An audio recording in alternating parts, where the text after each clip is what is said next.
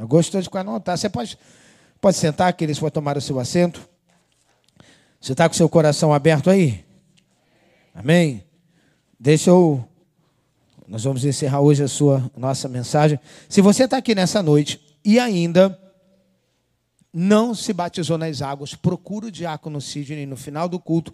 No último domingo do mês de dezembro, nós vamos estar realizando o batismo nas águas. Amém? Hoje nós vamos, queridos, para a nossa última e quarta mensagem da nossa série Sintonizando, né? Sintonia entrando na frequência de Deus. Durante essas, essas semanas, nós somos inspirados, motivados né, a viver sintonizados na frequência de Deus. E assim desfrutamos, né, de, desfrutamos de estar na frequência de Deus, desfrutamos da Sua presença e do que Ele tem para realizar na nossa vida.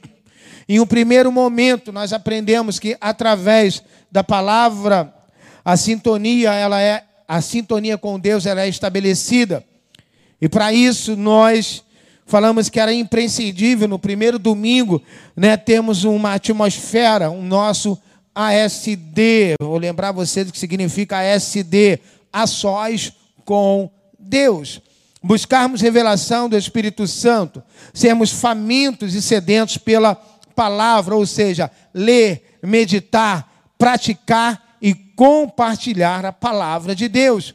Dando continuidade a essa conectividade com Deus, no segundo domingo nós vimos a importância da oração e que essa oração não pode ser de qualquer jeito, contudo, precisa ser né, de coração, com experiência, expectativa de ouvir Deus, não somente falar mas ouvir Deus e ouvir de uma forma contínua, ouvir Deus de uma forma onde a gente persevera. E semana passada, a frequência foi estabelecida pela adoração. Adoração é um estilo de vida pelo qual nós nos sintonizamos com Deus. E essa realidade somente pode ser vivenciada destronando os ídolos e sintonizando de dentro para fora e de fora para cima. Sem estar conectados e sintonizados, irmãos, na mesma frequência, não ouvimos nada ou não identificamos o que está sendo emitido. Os ruídos são incessantes e assim não compreendemos o que está acontecendo. Todavia, ao sintonizarmos através da palavra, oração e adoração, não somente recebemos o que está sendo transmitido, mas nos tornamos um reprodutor, um imitador daquilo que recebemos, ou seja, replicamos a mesma frequência, imitamos Deus. Portanto, agora, já em sintonia com a frequência de Deus, quais os efeitos, consequências que temos em nossa vida devido a esse estilo de vida. Qual é a consequência que nós temos? O que, é que acontece na nossa vida? O que acontece quando nós andamos na mesma frequência de Deus? A primeira coisa é que Deus age em nós. Eu quero que você repita comigo bem forte para que o mundo espiritual ouça: Deus age em nós. Então, Deus age na sua vida. E eu creio que durante esses dias, Deus vai agir muito através da sua vida. Caráter, primeiramente, somos levados a ter o caráter de Deus. O principal alvo na vida, ou melhor, o principal alvo de Deus na vida do ser humano não é carro, casa, roupa, tecnologia, status, títulos. Deus não se preocupa com isso. O alvo de Deus é o coração humano. Porque Jesus disse mesmo, filho meu, dai-me o teu coração. E Jesus ele disse assim: Olha, pois aonde estiver o seu tesouro, aí estará o seu coração. Por isso, Deus trabalha em nossos corações para que a cada dia nos tornemos mais semelhante a Ele. Abra sua Bíblia no primeiro livro da Bíblia, Gênesis, capítulo 35.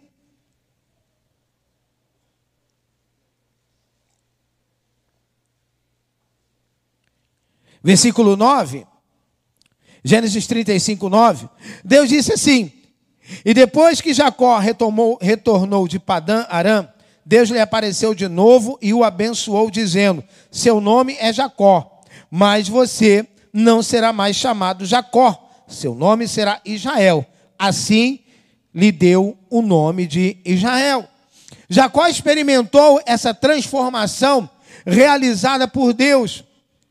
Um dos significados do seu nome, Jacó significa usurpador, enganador.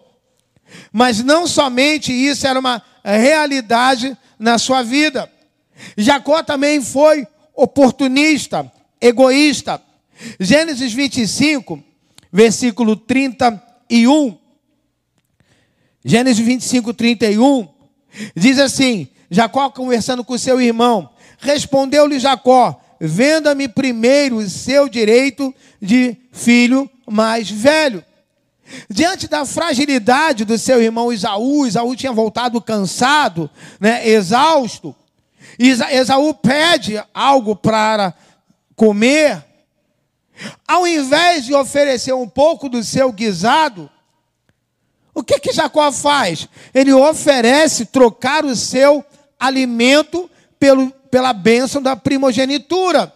E ele diz para Esaú: Não, você me dá o direito de primogenitura e eu vou lhe dar né, o meu alimento. Além disso, Jacó foi interesseiro e calculista quando ele pediu para que seu irmão jurasse no momento da troca. E ainda foi mentiroso e enganador quando, juntamente com a sua mãe, enganou seu pai Isaac, que já estava idoso. Que problemas de caráter você tem enfrentado devido à falta de sintonia com Deus? Comportamento. O milagre chegou a Jacó quando ele decidiu se conectar de uma vez por todas com Deus. E muitas pessoas veem milagres apenas no campo material. O maior milagre que acontece na nossa vida é quando nós nos conectamos com Deus, quando Ele entra na nossa vida e tudo que está de errado aqui sai e a glória dele começa a nos encher. Quando nos conectamos com Deus, a nossa vida é transformada. Naquele momento, Deus simplesmente não mudou o nome dele para Israel, que significa príncipe de Deus, mas permitiu que Jacó tivesse uma nova vida através de quem Deus era na vida dele. O que eu quero dizer para você que está aqui, para você que está na igreja online, é que Deus tem uma nova vida para você. Somente Deus nos ajuda a mudar comportamentos destrutivos. Só Deus tem poder de converter os maus caminhos em bons caminhos. Há pessoas, irmãos, que elas querem mudar a outra de qualquer maneira. É conectado com Deus que a transformação vai acontecendo na nossa vida. Religião não muda ninguém. Nova vida do Caxambi não muda ninguém, ela é uma porta que vai te levar à mudança. Quem muda, transforma, é o Espírito Santo. Essa história de que a igreja muda, não, irmãos. Quem muda é o Espírito Santo. Quem muda é a nossa conectividade com Ele. E tudo dentro de um processo respeitável. Ele muda, irmãos, o poder do Espírito Santo. Muda mais atitudes em boas atitudes. Somente Deus pode transformar água em vinho. Mas ele precisa da sua validação e sinal verde para agir. Uma das coisas que as, as pessoas precisam entender que o Espírito Santo é educado. Ele não invade, ele só vai aonde ele é convidado. Abra sua Bíblia em Colossenses capítulo 3 versículo 8. Somente Deus pode transformar, irmãos, mas ele precisa da sua validação. Colossenses 3, versículo 8 e 10 diz: Mas agora, despojai-vos também de tudo, da ira, da cólera, da malícia, da maledicência, das palavras torpes da vossa boca. Não mintais uns aos outros, pois que já vos despistes do velho homem com seus feitos e vos vestistes do novo que se renova para o conhecimento segundo a imagem daquele que o criou. Lembre-se, só Deus fará aquilo que não pudermos fazer. Por isso que eu digo, irmãos, a gente não muda ninguém. Quem muda é o Espírito Santo. Às vezes as pessoas, não, pastor, ah, o meu filho, outro dia, meu irmão, filho, irmão, tem que tentar convencer ele. Eu falei, meu irmão, vamos orar, porque se o Espírito Santo não convencer, não sou eu que vou convencer. Só Deus pode fazer aquilo que não, nós não podemos fazer. A nossa parte é buscar a Deus e não abrir mão desse relacionamento e intimidade com Ele. Há coisas na nossa vida que só Deus é que vai tirar. E Ele tira quando nós damos a Ele essa liberdade. Se você crê nisso, diga amém. A Bíblia diz que Jacó buscou a Deus e Deus retirou dele aquilo que ele por si nunca conseguiria. Deus pode todas as coisas. Tem muita coisa aqui na sua vida que ainda não aconteceu. Estou falando coisas interior que ainda não aconteceu, porque você tentou sozinho. E sozinho você não vai conseguir. Mas a partir de hoje, se você der liberdade ao Espírito Santo, ele vai fazer. Porque Paulo diz que aquele que está em Cristo vai ser nova criatura, não tem jeito. Então, que Jacó passou a ter um coração agradecido ele se tornou determinado, resiliente, passou a ouvir mais de Deus. Bote a mão no seu coração agora, feche seus olhos, um minutinho. Eu quero que você ore nesse momento e peça a Deus, fala, Senhor, me dá uma nova identidade, um novo, novo, novos comportamentos. Senhor, me dá um novo caráter. Senhor, tudo que há dentro de mim que precisa ser tirado, tira nessa noite. Tudo que não te agrada, tira nessa noite. Senhor, renova, tira tudo aquilo que não te agrada nessa noite. Tudo aquilo que está impedindo o teu fluir na nossa vida, retira em nome de Jesus. Tudo aquilo que impede o nosso avanço, retira porque como igreja nós vamos avançar em nome de Jesus. Que todos digam: Deus age por nós.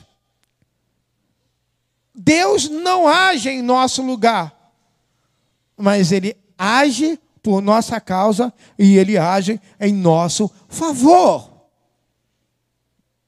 Você desligou. Deus age por sua causa e por seu favor.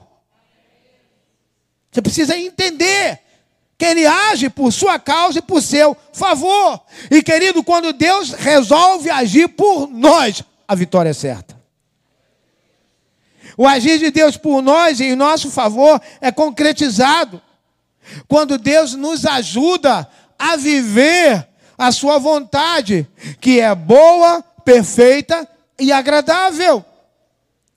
Em outras palavras, quando andamos na mesma frequência de Deus, passamos a viver a vontade de Deus. E, irmãos, não existe felicidade se não for debaixo da vontade de Deus. Deixa eu dizer uma coisa para você. Se a vontade de Deus, o foco dela está aqui nessa caneca, se a vontade de Deus é aqui, não adianta eu estar aqui. Não adianta eu estar aqui. Agora, se eu estiver aqui e a vontade de Deus é aqui, estou debaixo do centro dela, mil vão cair do meu lado, dez mil vão cair à minha direita e eu não serei atingido. Se tiver, irmãos, a felicidade é estar debaixo da vontade de Deus. Paulo ele diz lá para a igreja de Roma: que diremos após a vista destas coisas? Se Deus é por nós, quem será contra? E ele diz: aquele que não poupou o seu próprio filho, mas o entregou por todos nós, como não nos dará Ele todas as coisas. Se existiu alguém na Bíblia que viveu a vontade de Deus, foi Paulo. Um grande exemplo. Todavia, antes de viver a vontade de Deus, Paulo teve seu caráter transformado. E a partir daí conseguiu não apenas entender e escrever sobre o agir de Deus, mas Paulo experimentou cada detalhe na sua vida. Em Romanos 8, Paulo deixou evidente pelo menos uma ação de Deus pela vida daqueles que aprenderam a andar na frequência, proteção. Ele diz: olha, se Deus é por nós, quem será contra nós? Eu quero ler aqui Hebreus, capítulo 11. Se puder botar aí, a versão daí é um pouquinho diferente da minha, mas não tem problema. Se puder abrir na sua Bíblia aí também. Hebreus capítulo 11, versículo 32, e eu vou ler até o 39. É muito importante que a gente leia esse texto para você entender sobre um pouquinho proteção de Deus. Que mais direi? Não tenho tempo para falar de Gideão, Baraque, Sansão, Jefité, Davi, Samuel e os profetas, os quais pela fé conquistaram reinos, praticaram justiça, alcançaram o cumprimento das promessas, fecharam a boca de leões, apagaram o poder do fogo, escaparam do fio da espada, da fraqueza, tiraram força, tornaram-se poderosos na batalha e puseram em fuga exércitos estrangeiros.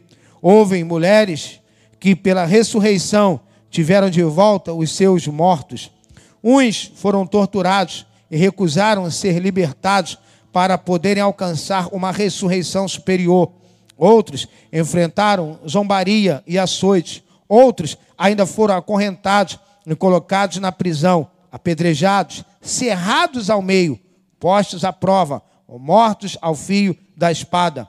Andaram errantes, vestidos de peles de ovelhas e de cabras, necessitados, afligidos e maltratados. O mundo não era digno deles. Vagaram pelos, pelos desertos e montes, pelas cavernas e grutas, Todos esses receberam bom testemunho por, por meio da fé. No entanto, nenhum deles recebeu o que havia sido prometido. Segundo os parâmetros de Deus, o que seria proteção? De maneira alguma se tornaria ser intocável. Na realidade, ser protegido não é ser blindado de todo o mal, que nada acontecerá de errado. Ah, eu sou protegido por Deus, nada de errado. Proteção significa entender que somos humanos, que vivemos em um mundo regido por leis naturais. E tem coisas que acontecem porque somos humanos. Quando você ouve, às vezes eu ouço certas pessoas, líderes, não crente não fica doente. Então leia isso aqui de Hebreus. Essa proteção, irmãos. E por sermos humanos, e tem coisas que acontecem porque nós somos humanos, é que estamos susceptíveis ao que acontece ao nosso redor. Contudo, diante das circunstâncias, Deus, diga comigo, Deus age em meu favor.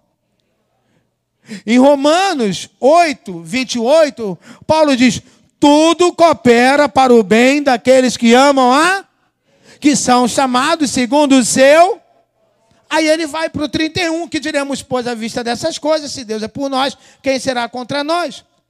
O salmista diz assim no Salmo 32, versículo 8: Eu instruirei e ensinarei no caminho que você deve seguir, e eu o aconselharei e cuidarei de você. Você está aqui nessa noite porque Deus tem cuidado da sua vida.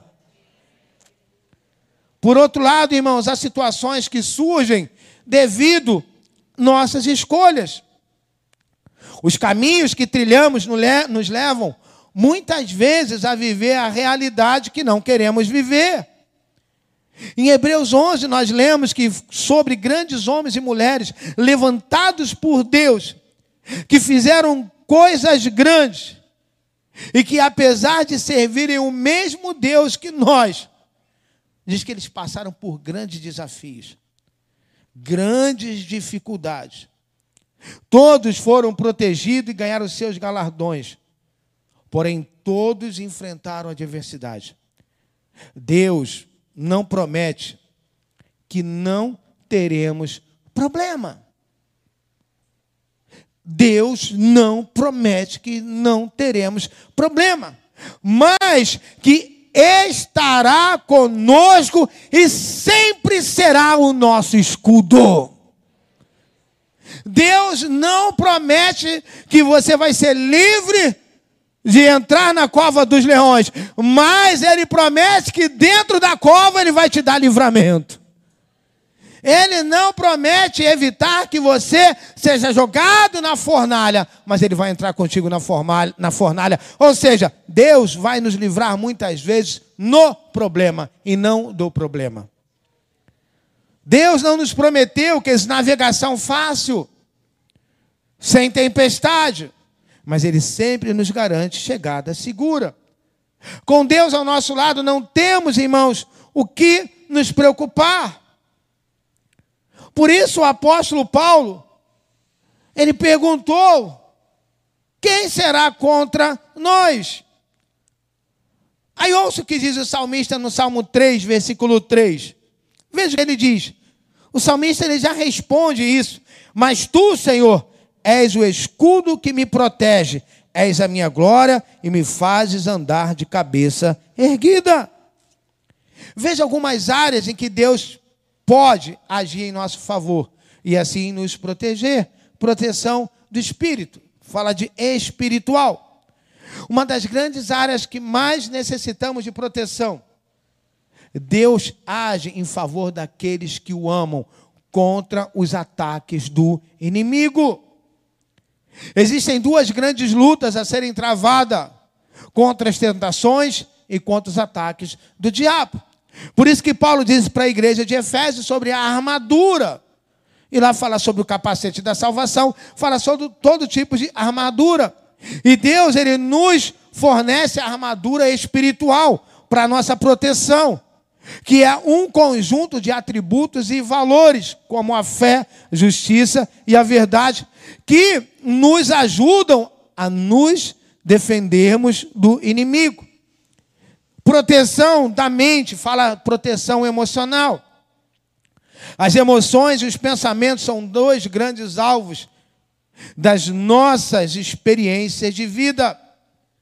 Deus não arranca todo sofrimento e dor da nossa vida. Contudo, Ele está presente e Deus nos ajuda a superar as adversidades. Ele está aí para te ajudar a passar pelo momento difícil. Ao confiar em Deus, irmãos, Ele protege as nossas mentes de muitas coisas destrutivas. E é através da palavra que Ele protege a nossa mente, a Bíblia, irmãos. Pensamentos destrutivos, mentiras somente podem ser anuladas por, pela proteção divina que vem pela palavra de Deus. É necessário ler, meditar. Você pode depois em casa ler Filipenses 4, 7 e 8. Paulo diz: olha, que ah, o que ocupe o seu pensamento, sabe, seja o louvor, seja a adoração. Os pensamentos de Deus guardam as nossas mentes, irmãos. Paulo diz: olha, que a paz que excede todo entendimento venha guardar a sua mente, a sua proteção. Fala de proteção do corpo físico, irmãos a ter o reino de Deus em primeiro lugar, nós somos agraciados em ter o que precisamos para sobreviver. Ei, o medo do amanhã não pode existir. Vou dizer de novo: o medo do amanhã não pode existir. Por quê, pastor? porque a confiança em Deus é suficiente. Mateus, abra sua Bíblia aí, Mateus capítulo 6, versículo 31. Isso aqui é Jesus falando com seus discípulos, falando com o povo.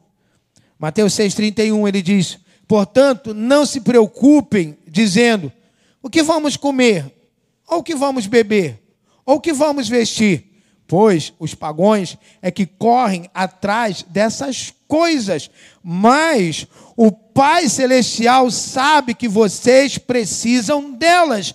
Busquem, pois, em primeiro lugar o reino de Deus e a sua justiça, e todas essas coisas lhe serão acrescentadas.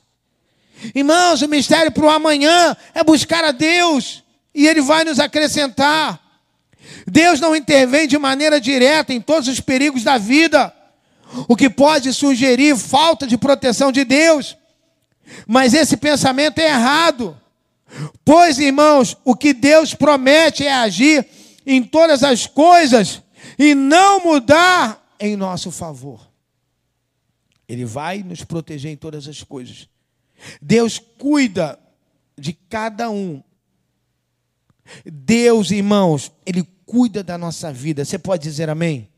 E eu vou te dizer mais: Ele cuida da nossa vida e dá coragem para enfrentarmos e alcançarmos a glória maior do céu. Você pode dizer comigo bem forte para deixar o diabo irado: Deus cuida de mim. E Ele está cuidando da sua casa enquanto você está aqui. Eu não sei onde está seu filho. Deus está cuidando dele. E um dia ele vai estar aqui também. Deus cuida de mim, queridos. Deus cuida, você diga comigo, olha, Deus cuida de mim, da minha família. O que a gente precisa é confiar nele. Quantos aqui confiam em Deus?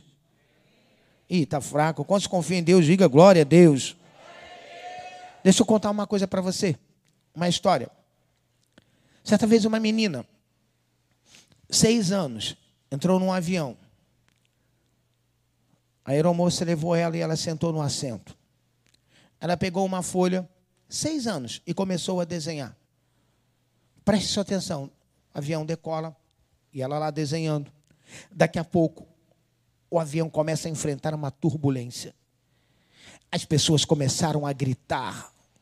O desespero tomou conta das pessoas no avião e a menina desenhando.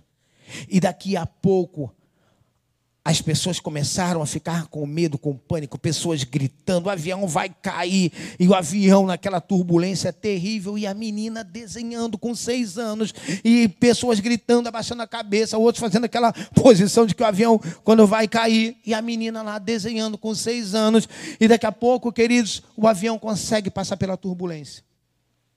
E uma senhora, que estava do lado daquela menina, perguntou para ela: a gente aqui num desespero, menina. E você aí desenhando, você não ficou com medo? Ela disse: Não. Por que, que você não ficou com medo? Porque o piloto é meu pai. Eu confio no meu pai. Eu sei que ele é um bom piloto. Por que, que você está desesperado? Teu pai é o piloto que conduz o avião da tua vida. Você pode aplaudir o seu pai com bastante força. Você pode dizer glória a Deus? Aí aquela senhora entendeu.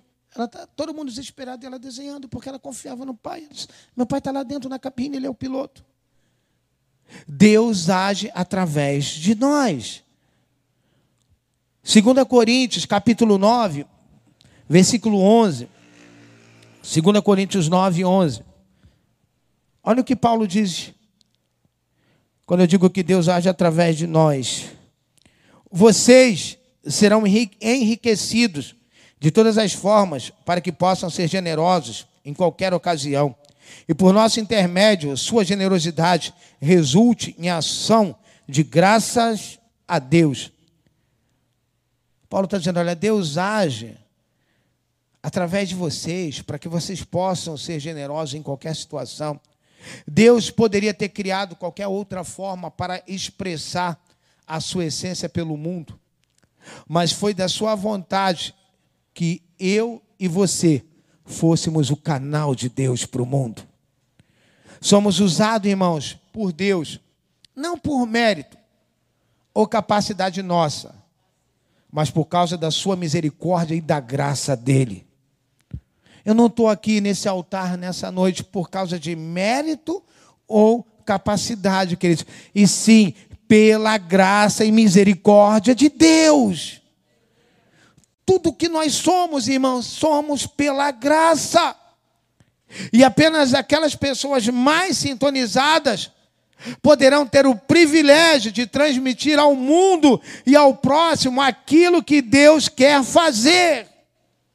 Irmãos, esse tempo de quase oito meses de pandemia é o melhor tempo que estamos vivendo para evangelizar as pessoas. Que está todo mundo desesperado, está todo mundo com medo, e nós temos a paz que excede todo entendimento. E Deus, irmãos, age através de nós por um estilo de vida de generosidade. Generosidade é um conceito que deriva do latim gerenositas, refere-se à inclinação, tendência para dar e partilhar acima de qualquer interesse ou utilidade. Podemos considerar que o ato de ser generoso fala sobre o transbordar de Deus em nós. Podemos transbordar de Deus e ser generosos com o nosso tempo e assim dedicarmos mais tempo às pessoas. Podemos ser generosos, irmãos, com os nossos dons e talentos. Às vezes, eu vou falar sobre uma questão, mas ser generoso. Deus hoje quer falar isso com você. Ser generoso com o seu dom e com o seu talento. Como? Dessa forma, você servir pessoas, a instituições e a própria igreja que tem abençoado a sua vida.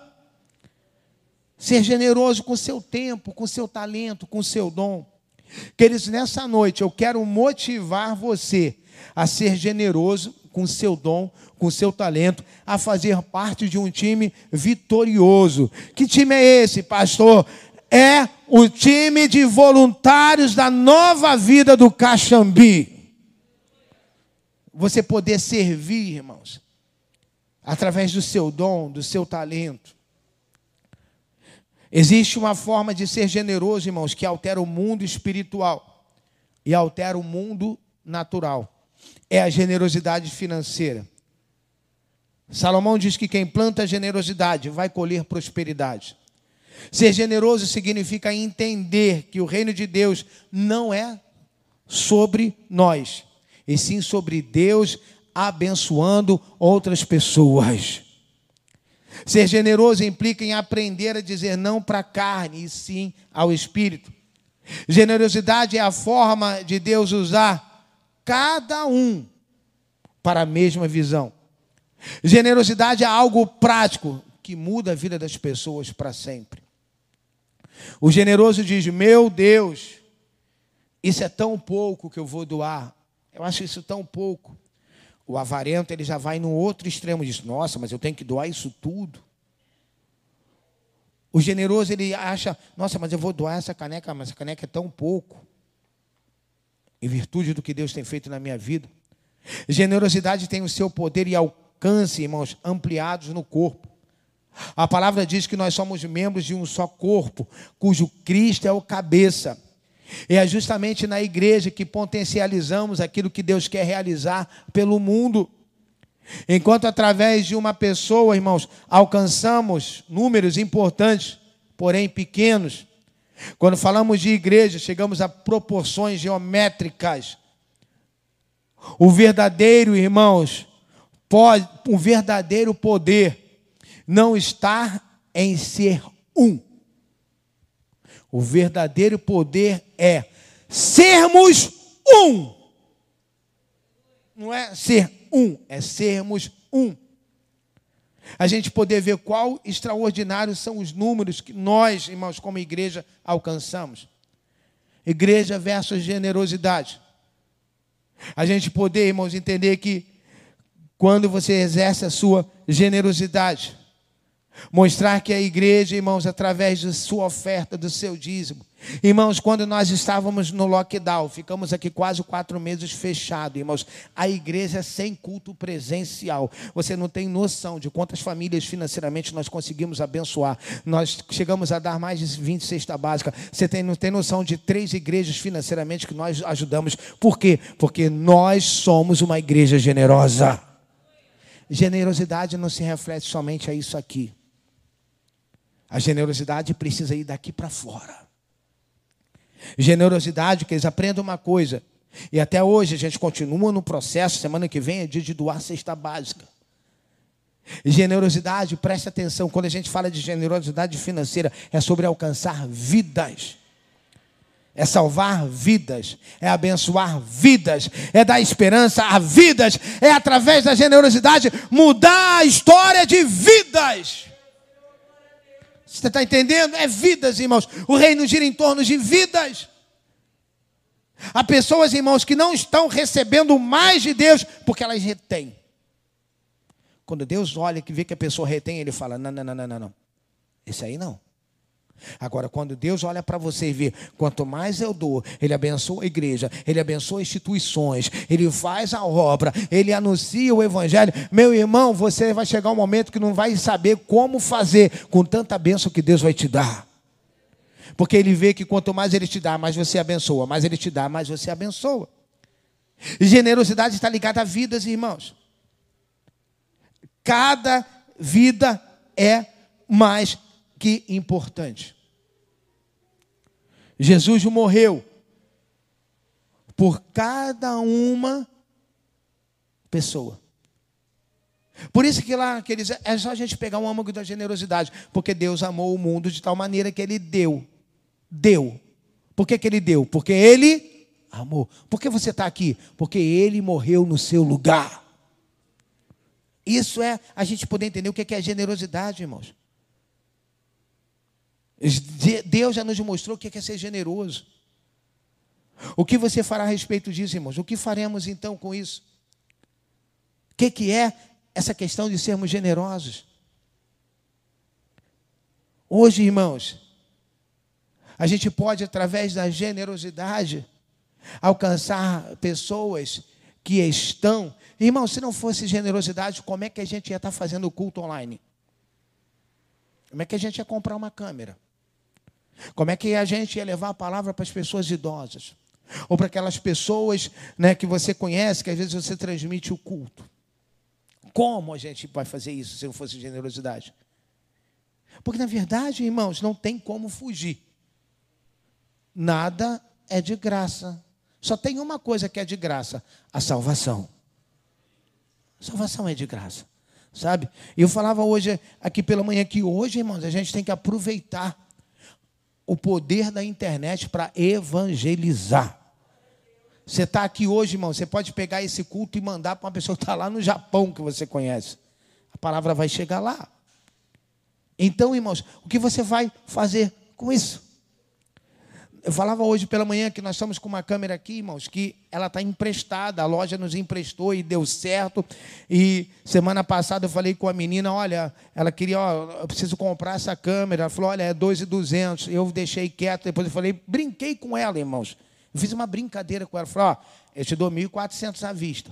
Essa semana ela me mandou uma mensagem e disse para mim, olha, é, eu não te liguei antes, pastor, porque é muita coisa, mas eu vou fazer por 1.500. Eu estava tava fora do Rio, eu falei, tá bom. 1.500, tá bom. Segunda-feira a gente conversa. Aí eu falei para minha esposa, ela, e aí? Eu falei que tá bom, mas eu não tenho dinheiro, mas tá bom. Sabe o que, que acontece, irmãos? Quanto mais a gente faz, mais Deus nos dá condição. Isso não é barganha, irmãos. Deus precisa encontrar no meio do seu povo pessoas em que ele possa confiar as suas riquezas. Pergunta para quem está ao seu lado: Deus pode confiar a riqueza dele para você? Será que ele pode confiar a riqueza dele para você? Quando diz confiar, é saber que você não vai guardar, você vai abençoar. Por que devo ser generoso, irmãos? Porque não me envolver quando a gente passa aqui o momento da generosidade, através de dízimo, oferta, doações. Por que devo ser generoso? Talvez você possa estar se perguntando aí.